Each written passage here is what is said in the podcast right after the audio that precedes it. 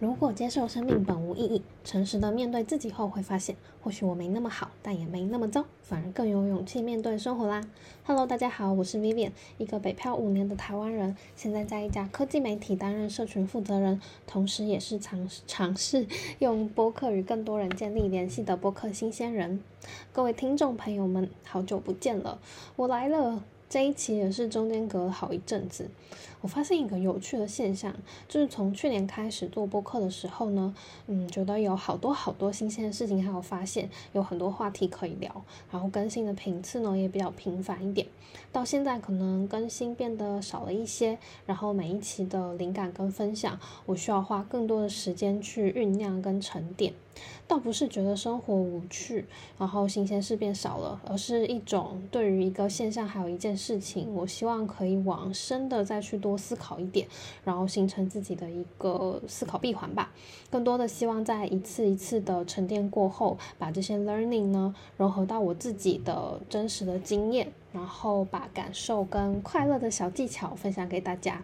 那这一期想聊什么呢？想聊聊人生不如意啊。嗯，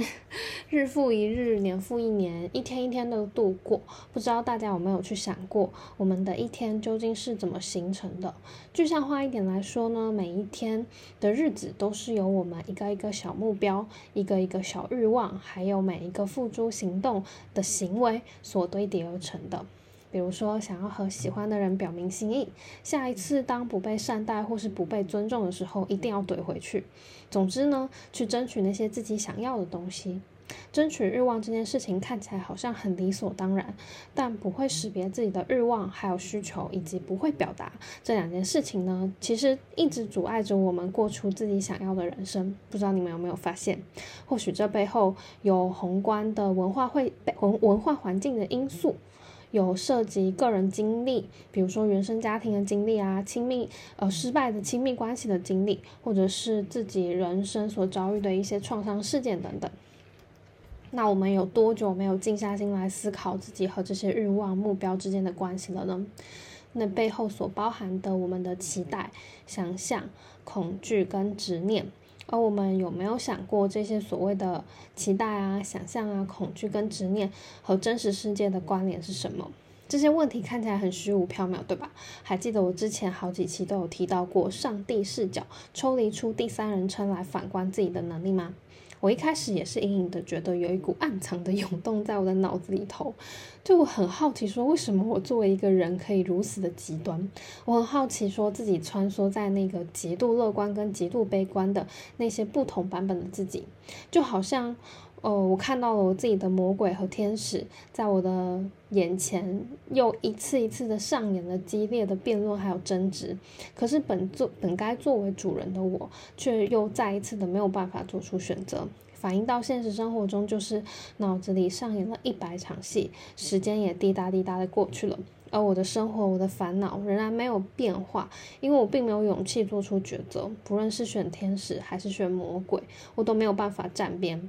可是呢，不做选择其实也是一种选择，它也在改变我们的人生啊。现在呢，我想邀请正在听的朋友们，跟着我可能有一些发散的思路，获取灵感，也去发现一下自己那个人生当中那些被动、那些因为自己的胆怯而尚未做出改变的时刻，以及在发现之后，我们又如何应该去面对他们，然后重拾勇气，升级打怪。进化成一个更自由版本的自己。那我们先从欲望开始说起吧。我其实是在了解格式塔心理学流派的时候发现到的，就是如果你是对正念冥想或是格式塔完形疗法有接触过的朋友，应该会有相对有所了解。然后格式塔呢，这个流派强调于专注当下，感受当下情感的流动和自我觉察的重要性。就是他希望我们不要过度的念旧过往，也不要过度的惦记未来。那这和欲望有什么关系呢？就像我前面提到的，我们每个人的一天其实是有一个一个的愿望还有需求所实现而成的。此刻我有想认真准备播客的欲望，那这个欲望来了，我通过行动表达、实践、结尾完成这一轮的闭环。那准备完了，我可能肚子饿了，我的身体会发出信号，通过表达或者是一些交易去换取我想要的食物，然后结束这一轮的闭环。我遇到开心的事情，有想要分享给朋友的欲望，我通过表达获取反馈，结束这一轮的欲望和需求。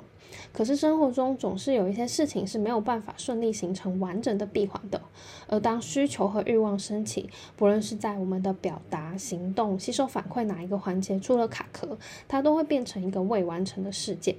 我们可能出于种种原因有未完成事件在我们的生活中，可能是那些未被理解、未被接纳、未被处理的经验，让我们一直没有办法去体验到底一个完整的需求闭环是什么。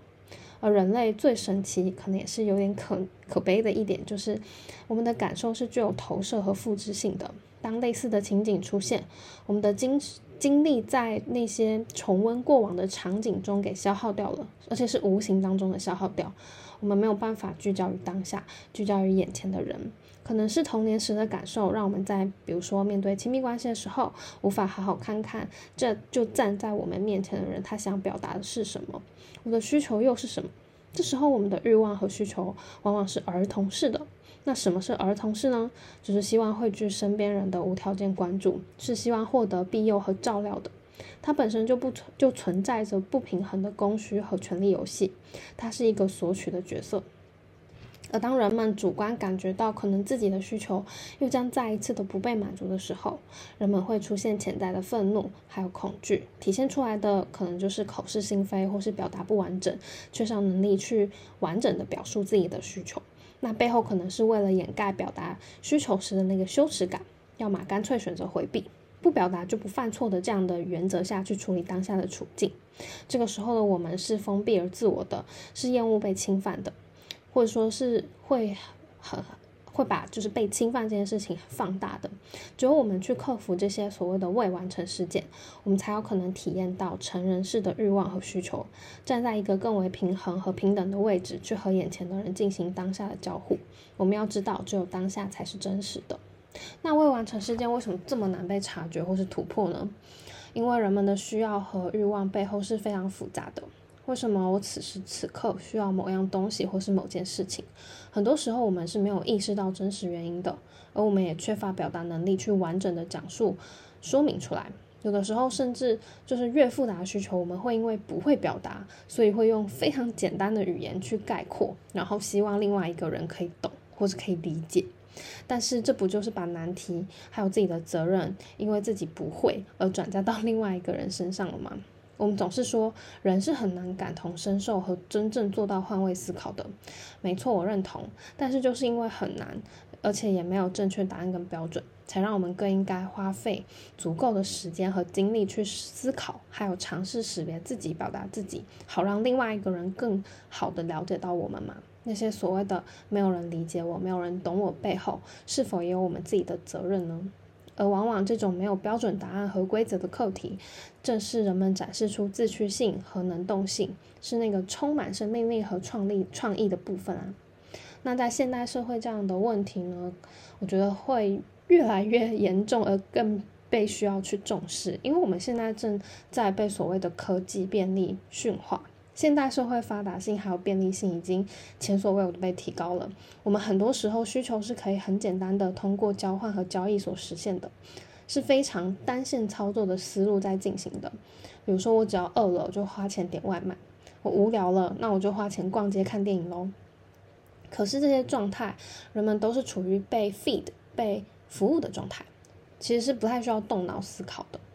可是需求的种类其实是有很多不同种类的。那刚刚所说的那些需求呢，以交换为核心的诉求，其实只是众多性需求当中的其中一种而已。那人跟人之间的相处情感是非常非常复杂的，它就。不适用于刚才前面提到的单线的去思考和执行，它需要一次次的长期的相处交互，然后去识别出背后真实的欲望。它是一个长期自我挖察觉和挖掘的一个过程。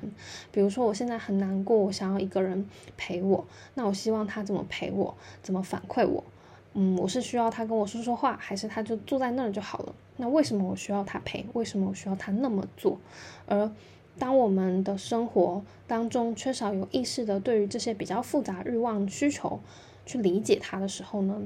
当真的需要面对处理关系当中问题的时候，其实是很难马上就学会的。而且信息的消化也需要一个过程啊。假设说我们已经尽可能的表达了我们的需要，那别人也需要消化呀。他从吸收、理解、行动反馈，其实都不是立马可以看到效果的。而我我而我发现，就是正是因为这个过程实在是太长太慢了，没有办法马上起到效果，所以大家很容易低估了这个需求识别和需求沟通的重要性。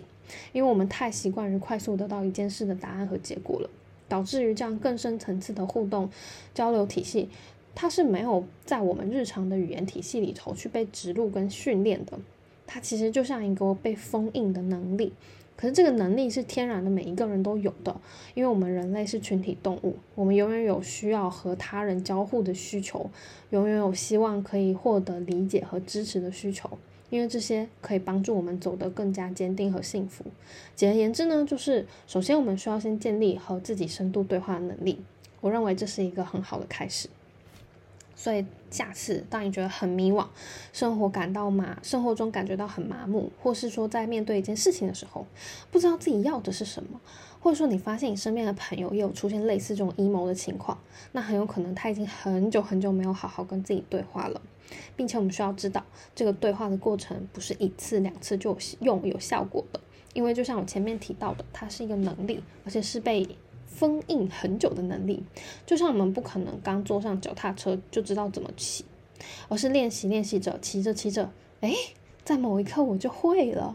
而当我们很久很久没有骑脚踏车的时候，也不是刚上去骑的时候就很顺啊，还是需要一个重新适应的过程。所以我想要鼓励大家更多的在这个方面有耐心，然后去寻找自己那个。单车瞬间，比较好的方式呢，我觉得有冥想、写日记啊、做记录等等的。通过语言，通过文字，呃，通过一些方式，然后去梳理。比如说，像对我来说，播客就是一个很重要梳的方式，然后去梳理我自己的人生观跟我的感想。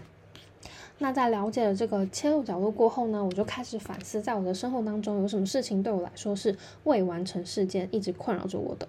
我脑海中直接浮现的是亲密关系。其实我还蛮自信，我的生活是很多彩多姿的。我是一个很可以自己独处，然后很很喜欢自己独处，也觉得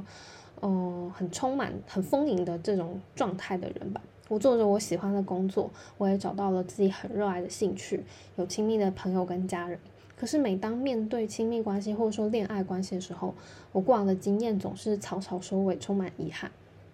我就在想。嗯，没错，我其实是很害怕，以前是很害怕进入一段真实的亲密关系的。即便现在现实生活当中遇到了真的很喜欢、很心动的人，我也很难去在合适的时机点去表达自己。要么就是急功近利把别人吓跑，要么就是比跟乌龟比慢，别人可能都已经翻篇了，而我可能还刚酝酿好准备要表达。那中间隐形的这个时差，一方面让我感到痛苦，另一方面呢，我又觉得。挺安心的，因为我仿佛早就知道结局会是什么了。就像有些人就是会情不自禁的喜欢上一个不可能的人一样，其实背后也都是对进入亲密关系的恐惧。而这样的现象呢，说现在，嗯，被炒得很热门的依恋类型，有恐惧型啊、回避型啊、焦虑型啊、安全型啊。如果按照这些指数分类的话，我可能是典型的恐惧依恐惧型依恋人格，高度回避又高度焦虑的矛盾综合体。但是呢，这些都是从结果来看。我更好奇的是，究竟是什么样的所谓的未完成事件呢，在其中，嗯，造成了我的这个困扰。那一样，先从欲望开始说起吧。我就想，为什么我需要亲密关系？我究竟希望从亲密关系里头获得什么呢？我也是在近期结束了一段长达将近三年的暂且描述它为爱而不得单恋的关系。我才去坐下来，好好的和自己对话，去梳理我究竟在亲密关系里头，我的欲望和诉求究竟是什么。首先是大原则，我想找的是一个 life partner，是一个人生合作伙伴、合伙人。既然说是合伙人，就是需要一起承担可能面临的风险还有失败。那我们的共同目标呢，是陪伴彼此体验人生。我没有办法保证跟我在一起。一定会幸福或是成功，因为那是两个人磨合还有合适程度的问题，也需要在无数交互的过程中去尝试出来。但是我会尽我所能的去创造和实现我们彼此都想要的生活。在这个基础上，我又列举了一个底线和三个品质。底线呢是忠诚，专一。我需要我们双方在亲密关系这件事情上对彼此是专一的。生活是多彩的，会有很多也很棒、美好的人出现，会有所谓的诱惑出现。欣 欣赏跟喜欢就是再正常不过的事情了。但是当我们决定一起走一段旅程的时候，在亲密关系这件事情上，就只能有彼此。当我们很认真、真诚的走了一段路，不论结束是好是坏，都能坦然接受的一切前提就是专一。那剩下的三个品质呢？是善良、成长跟合作、尊重与平等。那每一个品质呢，都对应到了我在亲密关系、情感上的诉求。我在这里就不一一赘述了。为什么这件事情会让我十感受十分深刻呢？因为在两年前呢。对方曾经问我要想要什么，是所谓的 exclusivity 呢，还是什么？当时我并没有回答这个问题，因为我也不知道我究竟要的是什么。我当时认为 exclusivity 不是一个进入关系的共同基础需求吗？可我也答不上来说为什么它是呢，以及为什么我需要呢？如今呢，我能回答这个问题了，答案就是是。就像我前面说的，我也不是完美的，人都不是完美的，我没有办法保证，嗯。为一个名义上成为一个名义上的男女朋友或是夫妻，就可以代表成功和幸福。所以这些称谓对我来说不是很重要。但是那个人的状态是专一，且同样认可我欣赏的那三个特质，并且为之共同的努力。其实这只是在亲密关系众多小细节当中的其中一个而已啦。重点是我们有没有去梳理好自己所需要的东西，它背后究竟代表了什么？以上说的这些呢，都是目前复盘的结果。那前面提到的未完成事件是什么呢？也就是说，是什么触发了我从无法相信异性、无法进入亲密关系，到开始愿意梳理在亲密关系里头的需求是什么呢？这么说吧，我以前即便向往美好的亲密关系，我也不相信自己可以拥有。以前对于具体是，以前对就是具体为什么，我是一无所知的，就是天然的这么觉得，觉得那很可能是一种负担，因为我觉得自己不会，而且应该做不好。可是明明自己又很喜欢对方，不愿意失去他，可是所做的行为又一直在推开对方。然后如果对方真的离开了，反而又再一次的验证了自己的假说，就是一个极为拧巴而又道不明的情况，是一个恶性循环。在亲密关系里头呢，当对方，呃，对我来说变成了一个重要他人，我反而没有办法好好的跟他说话，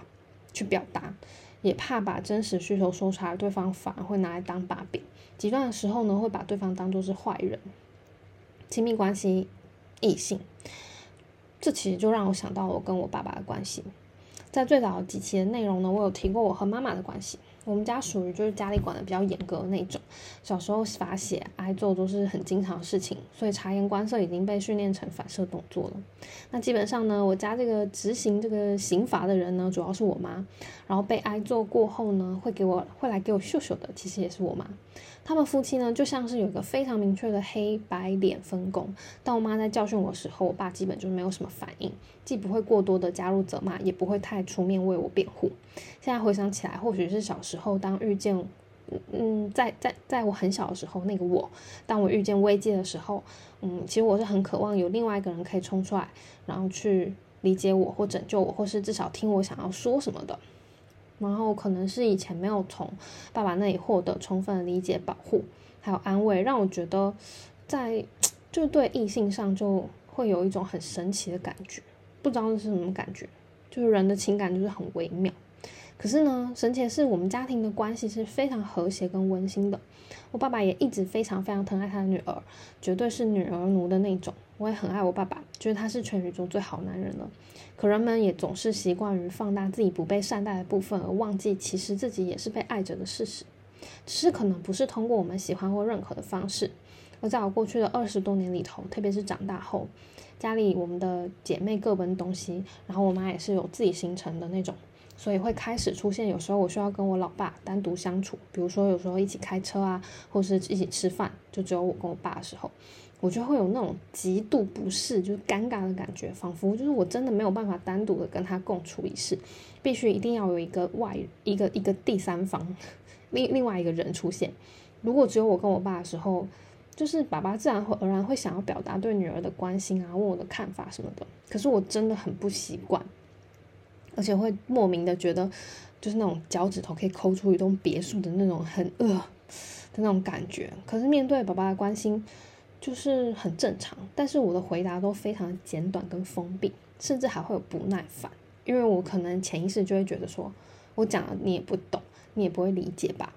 然后现在回想起来，他应该会很难过，因为后面如果他其实有事情想要了解的时候，都会派我妈来问我。我跟我妈相处比较正常，因为毕竟我跟我妈是有完成起冲突、争论、表达、理解、和好的这个闭环的。知道妈妈说你下次也跟爸爸说嘛，他也很关心你，可是你每次都对他很不耐烦，他也不好意思问，还叫我来问的。我才意识到自己这些行为其实很伤人的，而且站在爸爸的立场，他可能也满头问号，想说啊，平时不是都好好的，怎么偏偏单独的时候对我这么反弹？而现在我当我察觉到这背后我可能的真实需求的时候，我也意识到人无完人，我们每个人都是不完美的，但是我们每个人也都值得被爱，且都在以某种方式被身边的人喜欢着，很多恐惧和焦虑就没有了。我现在也能很坦然的跟我爸爸相处，是。就在那种就本在本来就很幸福的关系当中呢，又更美好的感觉，这样对我来说算是一个好的开端，也让我在我自己的亲密关系里头有一些变化和调整。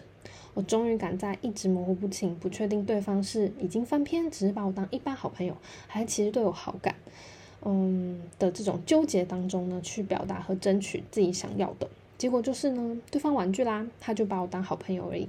他也没有办法回应我的好感。虽然很遗憾没有办法和喜欢的人去体验人生，也会很难过啊。可是，在亲密关系里头，面对重要他人去表达的这个坎，我算是过去了。不能说表达沟通完美，但是呢，虽然有不足的地方，也有不到位的地方，可是未来可期啊。所以下一次在遇到喜欢的人的时候，嗯，去主动争取想要的，就对我来说不会是一件难的事情了。那也是一个很令我开心而且骄傲的事。但能过 难过肯定还是会难过的，反扑而来的一些负面情绪和自我怀疑，那个声音也没有少过。但那是另外一个我需要面对的课题，同样也是近期对我影响很大。但是就这一次的挂号失恋经验，我也知道自己会有那样的负面情绪出来。我该做的不是排斥它，或是感到因为自己有那种感觉感到愧疚，而是感受它，然后去处理它，再让自己通过这一次的经验，嗯，去收获。更圆满、更从容的那种状态吧。那这是下一期的内容，我下一期再说。然后这一期的内容大概就是这样。我希望呢，可以通过一些自己的小故事吧，还有自己的一些理解，去让大家去思考。嗯，每一天我们的日常是怎么组成的？有哪一些是很单向操作的需求、单向思考的需求？有哪一些其实是需要我们动用很多情感的感知的能力，然后去，嗯，去感受它，并且去跟人互动的这个部分真的很重要。特别是，嗯，因为我是做科技媒体的嘛，所以我们最近会一直在讨论的事情就是，比如说现在 AIGC，嗯的出现，真的是改变了很多我们做事的方式。然后它提升效率的同时，其实也会带给很多人焦虑，就是我会不会被取代？但我一直认为，嗯，科技的出现它只是提效以及赋能，嗯，更多的是让那些有呃自我意识、有自我想法的人去解放双手，然后去实现它更加创意、更加有生活生命力的那个部分。可是那个部分呢，恰恰就是需要动用。我前面所提到的那些非常多跟情感情绪相关的感知能力、表达能力跟嗯，对创造力，所以呢，我很鼓励，哦，也希望大家可以嗯抽一点时间，然后去 review 一下自己的情况，然后如果呢从中有找到一些灵感，往下挖，我相信呢你会找到很神奇的嗯一些关联，然后再来就是呢去付诸行动。就去 try 吧，去试试看，去收集反馈。就像我前面提到的，只有我们开始做了，开始收集反馈，去调整，当一次一次的进步，一点一点小小成就积累起来，我们会更加有信心去面对其他的事情，去面对生活当中所有可能的挑战。嗯，那这就是这一期的内容，我们下一期见啦，大家拜拜。